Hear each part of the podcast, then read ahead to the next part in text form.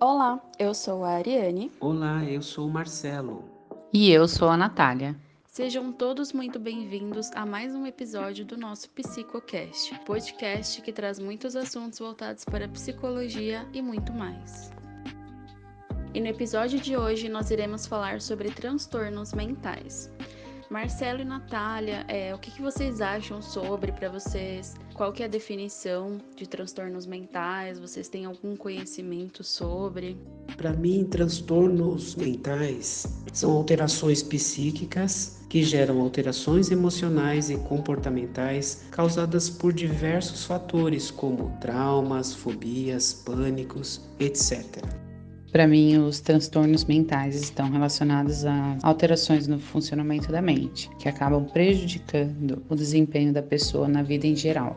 Muito bem, pessoal. Obrigada. Isso mesmo. E a definição de transtornos mentais, ela também se dá por um comportamento que é considerado psicologicamente perturbado, sendo considerado atípico, desajustado, injustificável, mas também deve se levar muito em consideração o contexto que as pessoas estão inseridas. E um dos transtornos psíquico mais conhecido é a depressão, que ela também é considerada o mal do século. A depressão é um transtorno que gera um sentimento de tristeza profunda e um desinteresse pela maioria das atividades diárias. A sensação de desesperança é tão grande que leva a uma variedade de consequências físicas e comportamentais, como por exemplo alterações do sono, apetite, o nível de energia da pessoa muda, a concentração, comportamento e autoestima. Alguns casos, a pessoa com depressão pode ter pensamentos suicidas. Infelizmente, as pessoas pensam que a estética ou a saúde física no geral são mais importantes do que a saúde mental. E é muito pelo contrário. Se a nossa saúde mental não está boa, todo o resto não vai bem também. Sim, é verdade. Faz muito sentido. A nossa saúde mental é uma coisa que a gente precisa estar sempre em alerta, né? E agora nós teremos uma participação especial da Natália Serafim. Ela vai trazer para nós um relato sobre depressão. Oi, gente, tudo bem? Eu tive uma tia que lutou por muitos anos contra a depressão. A minha família não se lembra muito bem como tudo começou. Um dos principais motivos que levou a minha tia a entrar na depressão foi o fato dela não conseguir ser mãe. Ela chegou a fazer um tratamento psiquiátrico por um tempo, mas não era nada regular. Ela só ia no psiquiatra quando ela passava mais de uma semana que não conseguia levantar da cama, não conseguia tomar banho. É, meus pai, meu pai, né, principalmente meu pai, que era irmão dela, e as minhas tias, eles chegaram a levar ela à força no médico. Mas infelizmente, né, gente, é aquela coisa. Você pode levar a pessoa no médico, mas não pode obrigá-la a fazer o tratamento. Minha tia dizia que sentia muitas dores pelo corpo e não importava o quantos remédios ela tomava, a dor nunca ia embora. E infelizmente, por conta dessas dores, ela acabou tendo um vício em remédios. Hoje eu vejo a importância de um tratamento médico, terapêutico e psiquiátrico, além do apoio familiar, faz total diferença na família de uma pessoa que está com depressão. Obrigada, Nath, pela sua obrigada por ter trago esse relato para nós e também mostrar a importância do tratamento terapêutico e psiquiátrico nesses momentos, né? Além, como você disse, do apoio familiar. Muito obrigada mesmo. Agora nós daremos continuidade com transtornos de ansiedade. Um transtorno bastante comum é a ansiedade. Ela é caracterizada por uma preocupação intensa, excessiva e persistente, acompanhada de um medo recorrente de situações cotidianas. A pessoa vive como se estivesse sempre em estado de alerta, onde sempre espera o pior. Exatamente isso, Nath. E essa sensação de estar sempre em alerta é, é, uma situação muito horrível, assim, e é algo muito real, né? A pessoa com transtorno de ansiedade também, além dos sintomas que você falou, existem também outros sintomas por trás, como taquicardia, sudorese, sensação de cansaço, falta de ar. Não é mesmo, Marcelo? Correto, Ari. Os tipos de transtornos de ansiedade variam de acordo com o quadro específico, como por exemplo, o transtorno de ansiedade generalizada, o famoso TAG. Ele é o mais comum, é uma sensação incômoda e persistente de que algo vai dar errado a qualquer minuto e a vida vai fugir de sua direção quando menos se espera. É nesse ciclo de preocupações sucessivas em que os problemas são muito valorizados, enquanto a própria capacidade de resolvê-los é subestimada amada. Sim, e a pessoa ela tem uma sensação de que quando alguma coisa der errado, ela não vai conseguir resolver de forma alguma, né? E ela acredita fortemente nisso. O medo ele é tão grande da possibilidade de não conseguir que ela já desiste antes mesmo de tentar. O medo paralisa diante dessa circunstância. Isso mesmo, Ari. Também temos as fobias, que são caracterizadas como um tipo de perturbação da ansiedade, caracterizado por medo ou aversão persistente a um objeto ou uma situação. As mais conhecidas são a agorafobia, que é o medo de multidões e espaços públicos. Também temos a fobia social, que é caracterizada por medo excessivo de interagir com outras pessoas. Esses sentimentos podem surgir a partir de uma experiência real ou se principiar por meio de um pensamento particular ou até mesmo uma notícia marcante. Outro sintoma severo de transtorno de ansiedade é o ataque de pânico. Ele pode surgir de repente. A sensação que a pessoa tem é de que vai morrer. O coração dispara, o corpo estremece estremece, náuseas e vômitos também são sintomas comuns. A crise pode durar de segundos a minutos, mas para quem está vivendo parece uma eternidade. Bom, agora eu vou compartilhar com vocês um relato de uma experiência que eu vivenciei há pouco mais de um ano.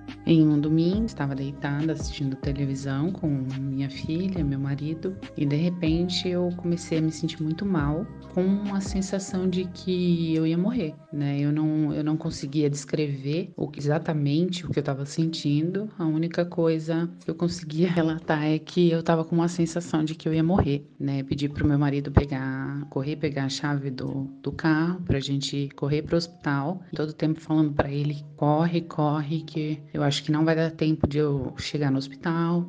Foi essa sensação que eu senti a todo momento, né? Desde o começo até depois de ser atendida pelo médico, até a medicação começar a fazer efeito. Então, assim, eh, chegando no hospital, passei pela recepção, né? A enfermeira me perguntou o que eu estava sentindo. Falei para ela que eu não, eu não sabia descrever. Sorri, porque eu já estava muito nervosa. E eu falei: a única coisa que eu posso te falar é que eu sinto que eu vou morrer né? E aí ela já me encaminhou para um atendimento com o médico. E aí chegando na sala, ele sorriu e falou para mim: "Bem-vinda ao grupo dos ansiosos. Isso que você está tendo é uma crise de ansiedade, um ataque de pânico e fique tranquila, você não vai morrer". Então ele me encaminhou para um psiquiatra, né, para que ele pudesse me avaliar e prescrever remédios para tratamento de ansiedade. Isso tem sido fundamental para mim Pessoal, eu também passei por um transtorno de ansiedade em uma determinada época. Quando eu mudei para Itatiba, alguns anos atrás, eu trabalhava em São Paulo, em dois hospitais. Acordava muito cedo, ia de ônibus até o trabalho.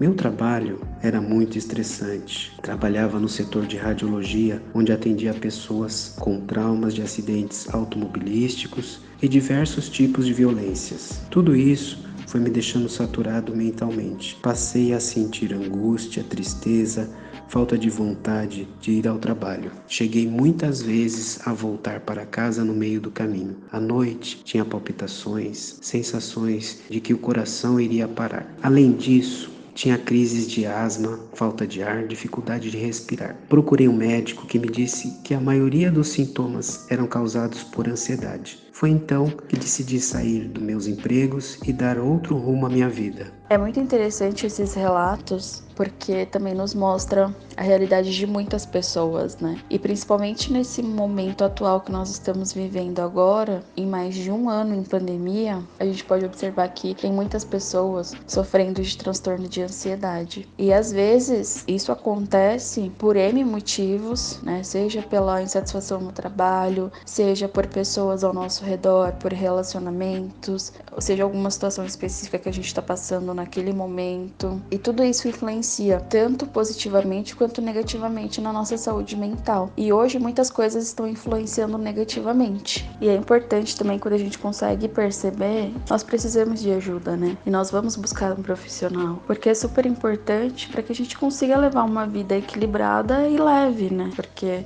tem muitas coisas que influenciam ao nosso redor. E se a gente ficar só levando, levando, aguentando, aguentando e vai ficar tudo bem, vai ficar tudo bem, a gente chega uma hora que desmorona e acaba tendo uma crise muito pior. Então é sempre importante ter essa ajuda, né, tanto psiquiátrica como com terapeuta. E muito obrigada por vocês terem trago esses relatos para nós. E agora nós vamos dar continuidade com outros tipos de transtorno. Falando um pouco agora sobre os outros transtornos mentais, temos o transtorno obsessivo compulsivo, o famoso TOC. Esse transtorno é marcado por pensamentos invasivos, como morte a pessoas ou a pessoas próximas, que somente são aliviados quando se repete um comportamento padronizado sem sentido lógico, como por exemplo, lavar as mãos muitas vezes, abrir e fechar as portas, acender e desligar o interruptor várias vezes, entre outras manias. Outro transtorno que temos é o de estresse pós-traumático. Esse transtorno costuma ocorrer com pessoas que passaram por eventos traumáticos, como por exemplo, estupro, violência, guerras. E a lembrança desses eventos retoma sua mente por meio de flashbacks e lembranças. E essa pessoa costuma apresentar insônia, pânico, irritabilidade. Existem várias séries e filmes que abordam também sobre o transtorno de estresse pós-traumático, e eles enfatizam a necessidade de procurar ajuda tanto psicológica como psiquiátrica, e não só os, tran os transtornos como o TEPT, mas também como depressão e ansiedade. Falando um pouco agora também sobre o transtorno bipolar, é, dois sintomas que são perdurantes nesse transtorno é a oscilação de fases, tanto de felicidade como fases depressivas. E as alterações de humor também ocorrem em um curto espaço de tempo. Mais um exemplo de transtorno mental que gostaríamos de falar é sobre o transtorno esquizofrênico. Ele é caracterizado por alterações no funcionamento da mente que provoca distúrbios do pensamento e das emoções, mudanças no comportamento, além de perda de noção da realidade e do juízo crítico. Os sintomas que caracterizam esse transtorno esquizofrênico são alucinações, percepções vividas, e claras, né, de que as coisas não existem, como ouvir vozes ou ter visões, pensamentos desorganizados, a pessoa fala coisas desconexas e sem sentido algum. Alterações de comportamento também, podendo levar a surtos psicóticos como agressão, agitação e até mesmo risco de suicídio. E falta de atenção e concentração são alterações na memória e dificuldades no aprendizado. Então, pessoal, eu tenho um irmão mais velho foi diagnosticado com esquizofrenia. Isso ocorreu porque ele fazia uso de drogas na adolescência e ingeria bebida alcoólica também. Ele tinha mudanças no comportamento, achava que as pessoas o perseguiam, tinha delírios, falava sozinho. Inclusive ficou muito tempo internado em hospitais psiquiátricos. Depois fez tratamento com médico psiquiatra regularmente fez uso de medicamentos e hoje ele tem uma vida quase normal. Mas para todos esses transtornos, há uma notícia feliz e importante: existe tratamento. E esse tratamento geralmente inclui medicamentos, psicoterapia ou uma combinação dos dois.